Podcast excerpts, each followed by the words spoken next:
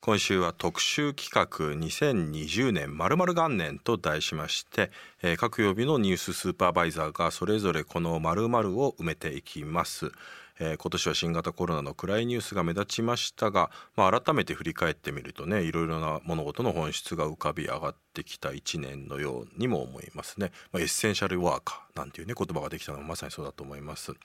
で、えー初日の今夜僕が選んだテーマはまあなんかね普通に考えるとなんか暗い話題しかなかったので でもなんかあえて明るい話題にしたいなポジティブなことをね、えー言いたいなと思って2020年声を上げやすくなった元年というテーマにしました、えー著名人なども声を上げて話題となったハッシュタグ検察情報改正案に抗議しますなど今年は声を上げやすくなった1年だったんじゃないかな、まあ、これまでももちろん同じようなことはあったんだけども今年は何か少し雰囲気が違ってきているのではということも感じています、えー今夜はこの声を上げることの重要性そしてまた社会運動というと声を上げないといけないのかもっと違った形じゃないのかというようなことそういうことも含めて考えればと思います、え社会運動に詳しい立命館大学准教授の富永京子さんとお電話つながってます。富永さんこんばんは。こんばんは。あよろしくよお願いいたします。ろしくお願いします。はい。あの富永さんどんな年末ですか？どんな、そうですね。が今年はやっぱりコロナ禍でちょっと授業準備が大変だったので、その分研究がちょっとできづらい状況だったので、多分研究して論文でも書いて過ご過ごしてるかなというふうに思いますね。うんなんかあのまあ改めてなんか今年1年振り返るとどんな1年でした？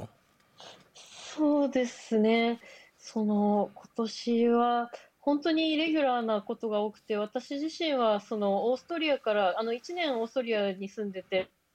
4月に帰ってきたのですが、その後すぐ緊急事態宣言と、いわゆるあの14日間の、なんて言うんでしょう、その自宅待機があってから、もう本当にこんなにイレギュラーな1年はないというくらい、海外に行かない1年も初めてでしたし、うんそういう意味で、そうですね、なんか暗いというよりは、もう何が起こったかわからないで1年終わってしまうような感じがしてしまいますね。うん、まあどうしてもねあの大学の先生なんかは結局自宅からね Zoom なんかを使っええ。てオンライン授業っていうのも多かったので、まあ必然的になんていうか家でずっとパソコンと向き合ってるみたいなことが増えるじゃないですか。まあそうすると多分 SNS をやる時間だとかあるいは書き込む多分去年とか一昨年だったら書かないだろうなみたいなことをね書いたりとかええ。まあそういうことがきっかけでね僕もあの富永さんとツイッターでやり取りしてみたいなこともありましたけれどもね。はい、あのここ数年ですね、まあ、今日の本題で言うとこの SNS を通じておかしいと声を上げること、えーまあ、これの広がりがだいぶ広あの見えてきたなと思うんですけれども、まあ、個人的にはやはりあのちょっとなんかあの一段そのレベルが上がったんじゃないかなと個人的に感じているんですけれども富永さんそういった、まあ、ツイッター上で声を上げるようなことこれについてどうご覧になってます？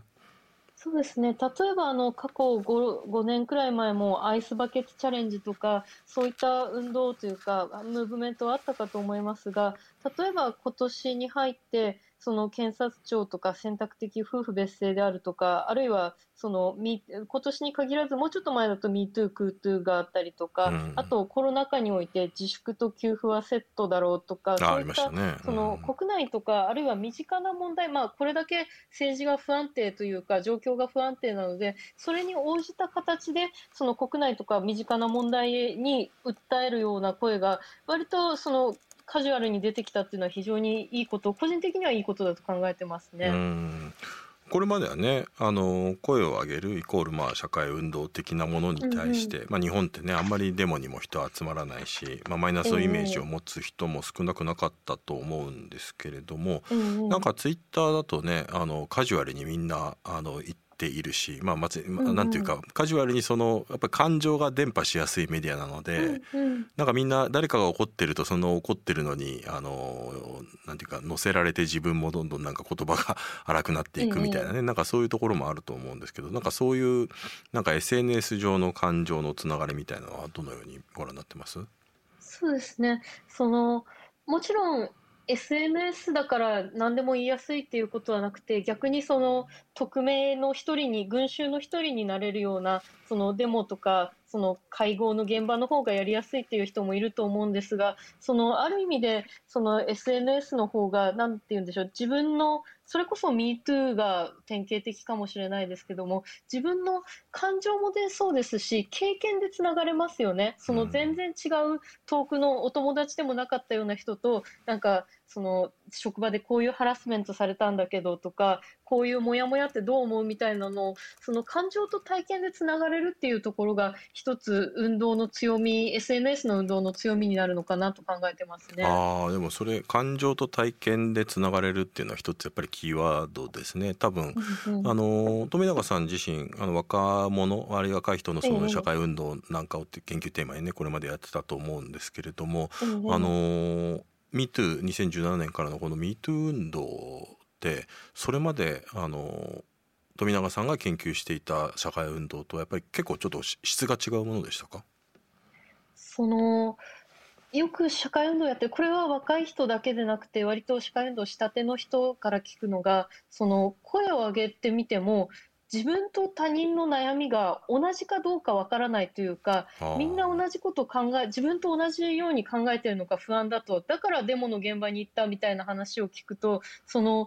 日常生活してて自分と他人が同じことで苦しんでるって思いづらい社会だと思うんですよね。特に若い人を取り巻く環境ほど多様化しているというかいろんな人が今同じ教室にとか職場にいるわけですからそう考えた時に MeToo みたいなものはいやみんな違うんだけど体験でつながれるんだあ体験とか同じ苦しみ経験でつながれるんだという意味で少しその今まで考えていた主従というか、なんというんでしょうね、今まで考えていた前提がひっくり返されたような、そういう新鮮さのあの感覚を受けましたね。うん。あのその中ですね富永さん、ええ、社会運動を研究している中であの、え、みんなのわがまま入門というね本書かれていて、はい、実はその社会運動とこのわがままというのが実は、まあ、わがままと返されがちみたいなねあのところが、まあ、ネガティブにもねポジティブな働くっていうようなこの微妙なところを多分あの研究されてると思うんですけどこれいろんな方のインタビューをしていてこの社会運動のそのに入る動機ってどういうところにあるんでしょう？社会運動に入る動機その一つやっぱり大きい社会運動、例えば311でその原発に対する抗議行動であるとか、あるいは2015年の安保法制に対する抗議行動であるとか、その大きな社会的な動きがあって、それですごく感情があの揺さぶられるっていうのは大きいことかなというふうに思いますね。で、多分そういう状況だとみんなやってるので、割と入りやすいようなところもおそらくはあるんじゃないかなというふうに思うんですよ。うん他方でねこれやっぱり声を上げることがなんかわがままだ、うん、自分のわがままだあるいは他人からわがままと思われるのが、うん、あの二の足を踏んでしまうとかねそういうものもあると思うんですけれども、えー、そのように考えてしまうの原因はどこにあると思いますか？そのすごく自分がその本の中でをしたり喋るときに気にしてるのは多様化や個人化っていった要素ですね。つまりなんか同じ女性自分も女性なのでちょっとそれが身近なんでお話しさせていただくと女性といっても昇進してバリバリ働きたいっていう人といやその早めにその家庭を家庭の中に入りたいっていう人とその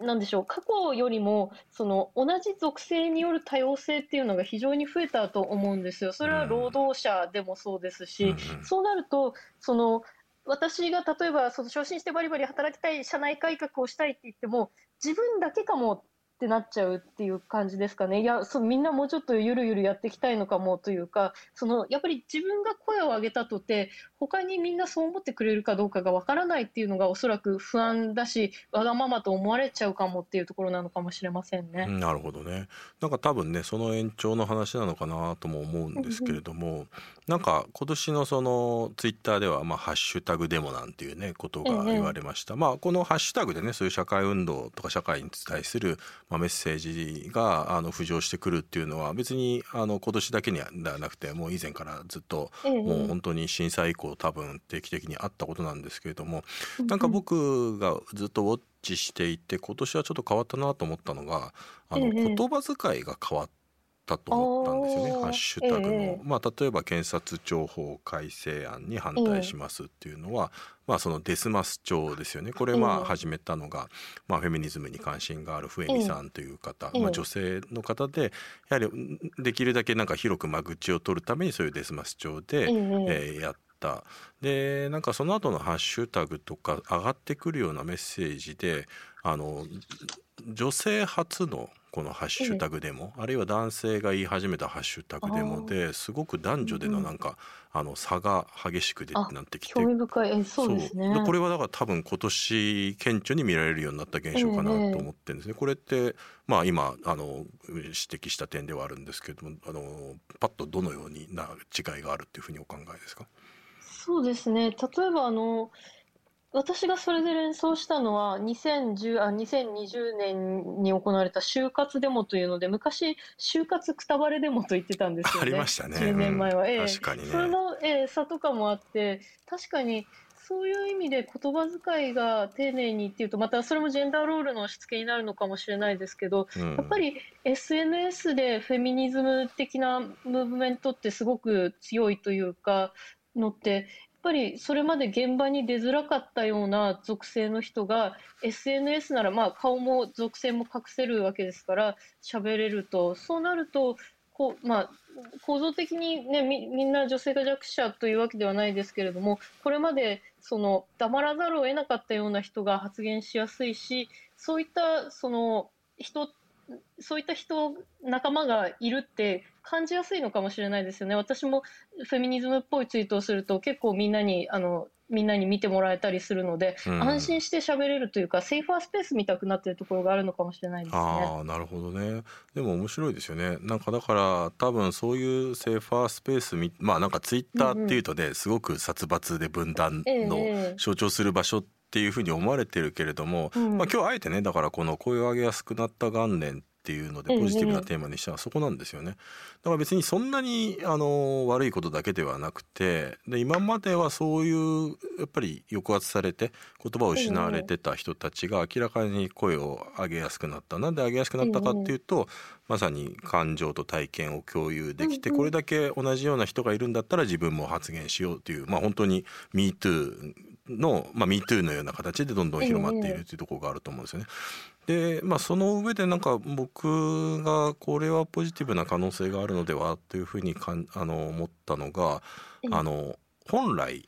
違う側にいる人まあ一番多分フェミニズム系のツイートが分かりやすいと思うんですけれども、うんうん。あの昨年まではあんまり見られなかったその女性がまあ被害だったりとかこういうえもえう苦しみ抱えてるんだっていうことを言ってることに対してあの共感する男性しかもきちんとインフルエンサーのような人がはっきりとそういうことをあのいまあある程度のレベルできちんと理解してそこに寄り添おうとしている、こういう発言が見られるようになってきたのは、まあ、今年、まあ、コロナなんかもねあるのかもしれないんですけど、ええそういう印象があるんですよね。だか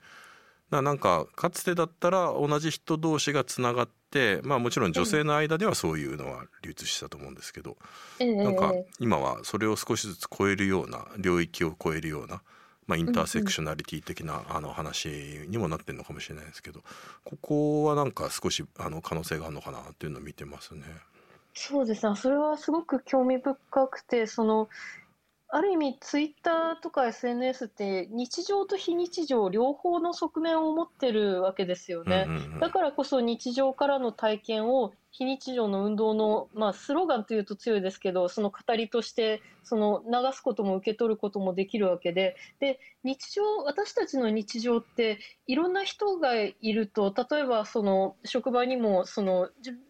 女性もいて男性もいてその子ど子供は職場にいないですけど若い人もいて年長の人がいてそういう意味で一斉よくツイッター上の分断って言われますけども日常的な SNS の側面に目を向向けてみると実は多様性の場なのかもしれないですよね。うんえっとツイッターからこんな意見来ています。はいえっとエスタニッコさん、え声を上げやすくなった元年というが義務を果たさず権利のみ主張している人も少なからず見受けられるように思うがということでこちらいかがですか？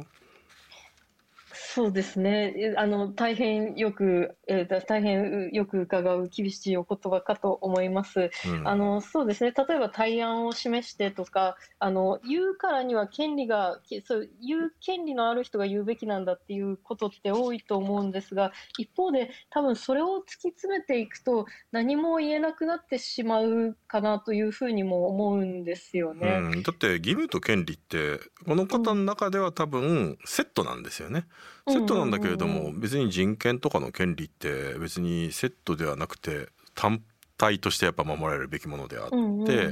でだからそう例えばだからまああの働き、まあ、勤労って義務ですけど日本国憲法ね、うんうん、でも働けない人がいるわけですよね。さまざまな理由があって、うんうん、でそういう人たちであっても人権があるからまあその最低限のセーフティーネットで守ってもらえる。だからそうその人の論理で言ったら働いてない人は権人権が主張できないみたいな話になりかねない。多分そこまで極端には思ってないと思うんですけれども、うんうん、割とカジュアルにこういうふうに思ってしまう人が多いことっていうのが多分富永さんのやっぱりその社会運動イコールわがままみたいな、うんうん、っていうことと多分なんか延長上にあるような気がするんですよね。そうですね。例えば学生さんなんかでも勉強してないから政治に対して発言できないとかとあのそそその辺に歩いてる人でも多分当事者じゃないから言っちゃいけないこの問題については言っちゃいけないっていう人っていると思うんですけども、うん、多分それをやると社会っていうものがどんどん小さく小さくなっていくんですかね、うん、そんなこと言ったら本当に専門家の方なんて一握りですし当事者の方なんかいくらでも定義次第で縮減できるわけでそれは多分社会の中退なっていうのかなその社会みたいなものをどんどん狭くさせてしまうと思いますね。うん。あのメディア研究者の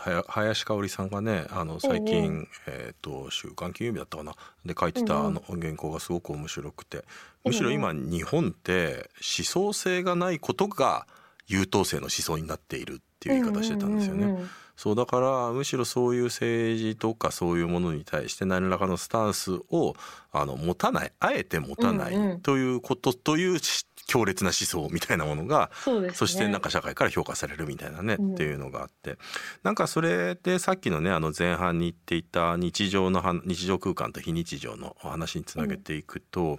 多分だから日本まあ、特にとりわけ政治が非日常的な話題と思われてるんじゃないかなと思うんですよね。うんうん、いきなりだからその友達と飲んでる時に政治の話題したらなんか楽しい日常にそんな非日常的な話題持ち込まないでよみたいな、うん、っていうふうに思ってしまう、ね、付けだよみたいなやつとかありますよね。そうなんですよね。うん、でだからそのでも本来はねあの政治って明らかに日常の延長にあるもので、うんうん、でもそこがすごく切り離されていることと日本であの社会運動がねあの他国まあ諸外国と比べると相対的に盛り上がってないこととも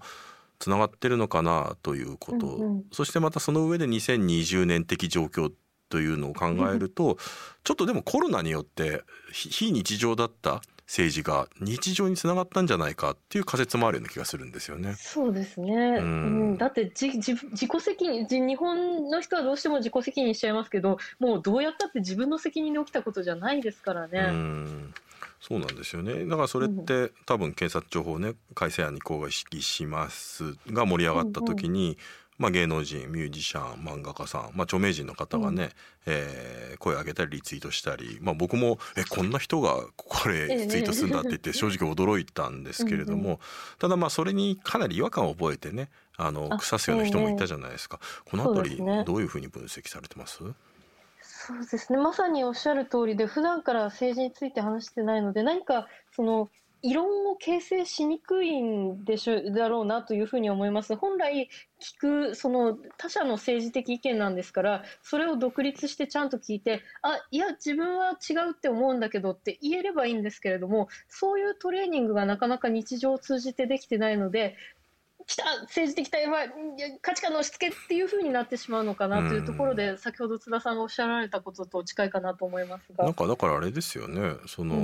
んいやなん勉強もせずにそんなことを言うなよじゃなくてなんでそう思うんですか、って言ってね、うんうん、そういう会話のきっかけにすればむしろいいのになって思うんですけどね。うんうん、そうだからなんかあのー、でまたミュージシャンとか漫画家がどうしてあのあなたよりも政治についてあの浅い考えだっていうふうに前提にしてるのって思うわけですよね、うんうん。表現についてはものすごいそれを商売にして考えてる人だから、ええ多分すごく深く考えてる可能性だってあるわけじゃないですか。そうそう。いろんな政治への視点があるはずなんだけどなんか知識し政治経済みたいな風になってしまうんでしょうね。うん。でもそうですね、その知識があるかないかとその社会運動への、うんなんでしょうね。資格みたいに思ってしまうこと、ええええええ。うん。これはなんかすごく学校教育のあり方、あまりディスカッションとかをねやってこなかったような他者を尊重することを教育でやってこなかったようなものとかともつながってその話をしていくと多分ここから5時間ぐらいかかるんじゃないかみたいなっていうね 話もありますよね。真面目に関わらなきゃって思っちゃうんでしょうねきっと政治に関することですから。うんなのでまあその上でちょっとまあそこの話はまた別の機会にするとしてもただやっぱりまあ社会運動へのその参加のハードルが声を上げやすくなった元年っていうのは多分そこから先、社会運動への多分ハードルを下げるようなところもあると思うんですよね。ええ。そそもそも論としてああいったまあ検察情報改正案とかあるいはまああ今「ハッシュタグデモ」みたいなもの。これあの富永さんは社会運動だとお考えですか？いや間違いなく社会運動だと思いますね、うん。であの社会運動っていうと社会変えなきゃ制度を変えなきゃダメって思う人もいるかもしれませんが周りにいる意識が人の意識が変わったり自分自身が変わればもうそれは十分に社会運動の条件を満たしていると思うので立派な運動ですしそその後で彼らそのやってた人の日常とかあるいはオフラインでの運動にデモに実際行ってみたよっていうことがあればそれもやっぱり社会運動の効果だと思います。なんかあのインタビューをされていていろんな若い人と話をしていて、ええあのあこなんかあこうこういうことが解決するとこの社会運動ってみんなやりやすくなるんだみたいな気づかれたことってあったりします？そうですね。まあそれは多分だだあの教えてらっしゃるね大学生とかね。多分、ええ。ちょっと自分は社会運動とか興味ないですみたいに思ってた子が、ええ。あこんなきっかけで、えーこういうふうに参加していくんだみたいなとかで気づかれたこととか。なんか今でも面白く感じているのはその安保法制に抗議した学生のインタビューインタビューというかをしていてこれからどういう運動に参加しようと思ってるんですかって聞いた時に、はいはい。卒論を書こうと思ってます。それは多分彼の中で、うん。まあ、あの辺野古の基地問題についての卒論だったんですけど、うん社会運動でで多分そういう表には出ないけど運動的なものをいろんな勉強とか日常とかを通じていくとでまた何かあったらその沖縄の問題とかが現れたらそのツイッターでハッシュタグデモをやったりとか実際に現場に行って座り込みをしてみるとかなんて言うんでしょう日常それこそ非日常と日常がつながっていると実感できたらそのどっちでも運動ができるんだって実感できた時にその参加しやすくなるのかなというふうに思いますね。うんなんかねいやその今富永さんの話聞いて僕も思ったのが確かに今回の今年のあの検察情報改正案のあのハッシュタグデモですごく新しいなと思ったのが。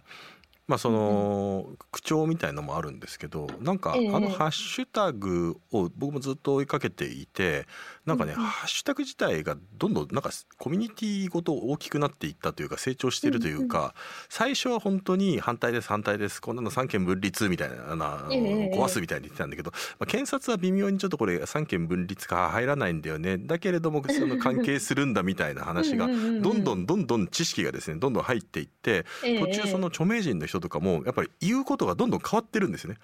あすうなんかすごいちょっと上からな言い方になっちゃうんですけどあものすごく深いレベルで問題を理解してツイートがどんどん変わって成長していくみたいな。でそれを見てまたでもやっぱりインフルエンサーがそういうことをやっていくとそれがまたそのファンの人たちもそれを見て学習するきっかけになっていくっていう意味でもなんか本当に共に学ぶ運動になっていったということがそこが多分実は今までなかったことなのかなって思って見そうでてました。すねなんか対話と勉強と発言の繰り返しというかこれが発言発言発言だったらみんなきっと言ってる方も聞いてる方も疲れちゃうと思うんですがうん対話的なものその日常の対話的なものを含んでいくっていうのが疲れないためにも重要なのかなと思ってますよね。でもあれですねまさに あの富永さんの発言発言発言っていうのが従来の社会運動ですねじどちらかというと。やっぱ男性がとにかく発言して発言して発言するみたいな、うん、強くないとできないというところはあるかもしれないですよね。ああったかもしれないですよね。うん。やっぱそういう意味でも新しいね社会運動があの、出始めていて多分そこの中でのキーになっているのがおそらく女性というプレイヤーなのかなということは思いますね。うんうん、女性であったりマイノリティ若い人であったりあの障害のある方であったりっていうところですかね。うん。これでも富永さんねこの社会運動、あの実はあのすごくユニークだなと思うのが社会運動別に最後までやりきる必要ないっていうことをおっしゃってますね、これどういう意図なんでしょうか？そのおそらくその真面目社会運動をやる人やろうと思う人って真面目だと思うんですよ。で真面目な人ってどうしても一人で抱え込んじゃうというかただ社会がその一人のものじゃないように社会運動もやっぱり終わりまで一人でずっと抱え込む必要ってないわけで例えば人生のペースに合わせて今子育て中だからちょっとこれはできないわとかその今は受験に集中したいのっていう時にバトンタッチしたり分担したりする。最初から最後まで社会運動を抱えちゃうとそれは結局自己責任の裏が自己責任を社会運動に投じてるだけになっちゃうのでそのうまく分担してみんなのものに開いていくってことが重要なのかなっていうのは考えてますね真面目な人がやりやすいからこそってとこですかね。これでもそのオープンかねクローズとかってすごく重要、うん、社会運動って重要だと思うんですよ、もちろんオープンにした方がいろんな人が参加する。だけれどもなんか意思決定とかがぶれていったりとかってありますよね、ね。うん、逆に言うとすごく人も選んでクローズドの方が求心力とか組織を維持されるためには良かったりもする、がクローズドだとそういうところでなんか抑圧だったりむしろその社会運動の中でハラスメントが結構あったりみたいな、ってことにもつながっていく。そうですね。まあ世代で特にまあとりわけまあクローズドなっていうのは世代が上の社会運動のね、うんうん、人で起きがちなところもあると思うんですけど、そういうのは少しずつ変わってきてるというのはあるんでしょうかね。そうですね。例えば持ち回りにするとか、あの、誰かが管理人をやってるメーリングリスト的な運動よりは、その LINE グループみたいなものの方が、その主導権が薄くなったりとか、そういった形でインフラや担い手の意識とともに日々変わっているかなと信じたいですね。うん。なんか、まあね、ずっともう社会運動をやって、もう40年選手みたいなのが、まあ、ゴロゴロいるのがこの業界でもあるんですけど、まあ、そういう先達の、中で受け継ぐべき部分を受け継いでどのように、まあ、こういう新しいねネットみたいなツールを使って今時の社会運動につなげていけばいいと思います？そうですね。あのフラワーデモがやっぱり私は近年だとすごく新しいと思っててただ聞くわけですよね、うん、みんなが話すわけじゃなくてすごく静かに聞くとその聞くっていうことを特に発言しがちな運動ってしてこなかったのかなって思うことがちょっとずつあって、うん、その組織の中であったり集団の中であったり同じ志を同じくする人の声ほど聞く側に回るっていうのがこれも安保法制に携わる若い人がおっしゃってたことですけどうちの運動は聞くことを大事にしますと。それはすごく心に残っていますね。うん。そうですよね。あと、うん、多分あのこのネットによってつながって、ええ、まあ、そういったまさに体験とか感情みたいなのを共有するっていうところで僕も個人的に注目してるのが、あの選択的夫婦別姓の全国陳情アクションですよね。まあ、先週実はその事務局長の井田さんにあの出演いただいたんですけれども、まあ、本来彼女も全然政治とは無縁だった。しかしまあツイッターでそういうこの選択的夫婦別姓にを選べないことによって困ってる人たちとつながって、まあ、それによってあのじゃあ実際にロビーしてみようみたいなところまで行ってかなりそれがねクラウドファンディングになって大きな形になっていく。だからあの社会運動というとどうしても我々なんか男性的なものを感じるんだけれどもうんやっぱりこの女性が主導するフラワーデモにしても MeToo にしてもこの全国陳情アクションにしてもすごく新しい形態の社会運動が出てきたしそれが少しずつやっぱ成功を収めつつあるというそれの方が出てきたのが2020年なのかなっていうことは思いますね。そうですねなんかあの来年以降この、まあ、フラワーでもの話もありましたけど個人的に注目されてるここんな社会運動が出てくるといいんじゃないかなっていうことを最後に伺えれば。そうですねあの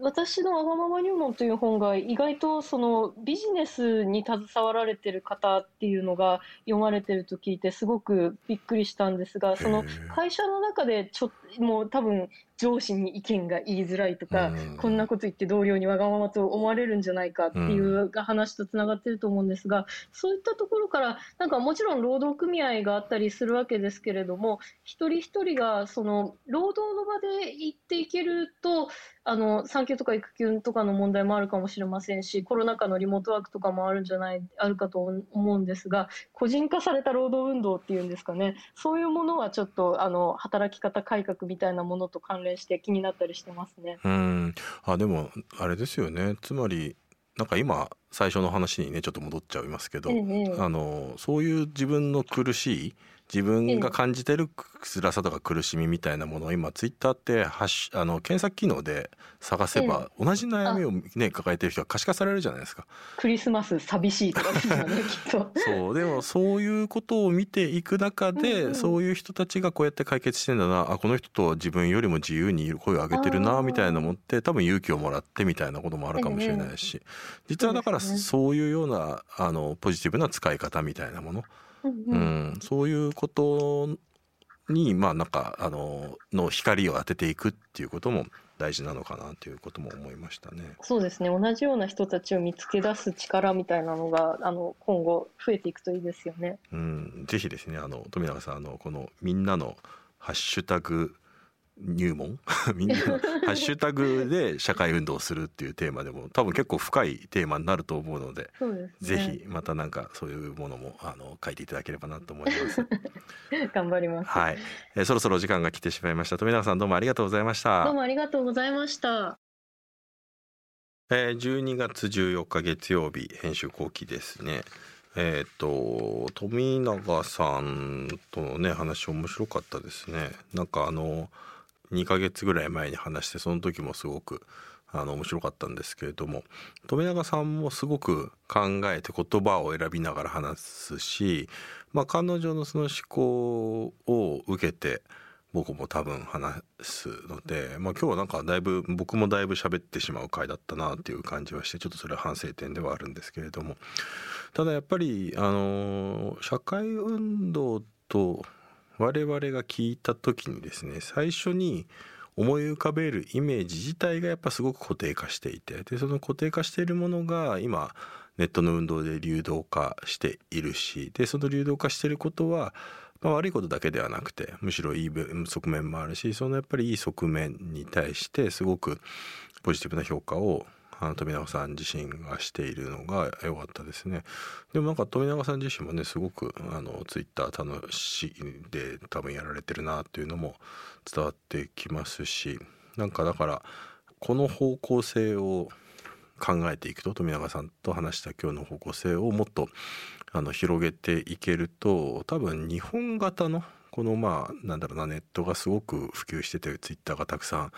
あのやられているユーザーが多いこの日本ならではの新しい社会運動のモデルまあでもそれは多分ネットだけでは実現できないんですけどでもネットを一つの最初のファーストステップにしてそこから先に大きな運動につなげるまあ一つのなんかモデルケースが作れるんじゃないかななんていうことも思いましたしちょっと2021年はねその辺りも含めてもう少しこの運動を自分もウォッチしていきたいななんていうことを思いました。えー、まあ、2020年ね、えー、振り返ってみると、まあ、なんかもうあまりにも大変だったなっていう感じではあるんですけれども、まあ、決してあの悪いことだけじゃなかったなっていう気もしているので、えー、そういうところも今後きちんと追いかけていきたいと思います。ということで編集後期でした。また来週。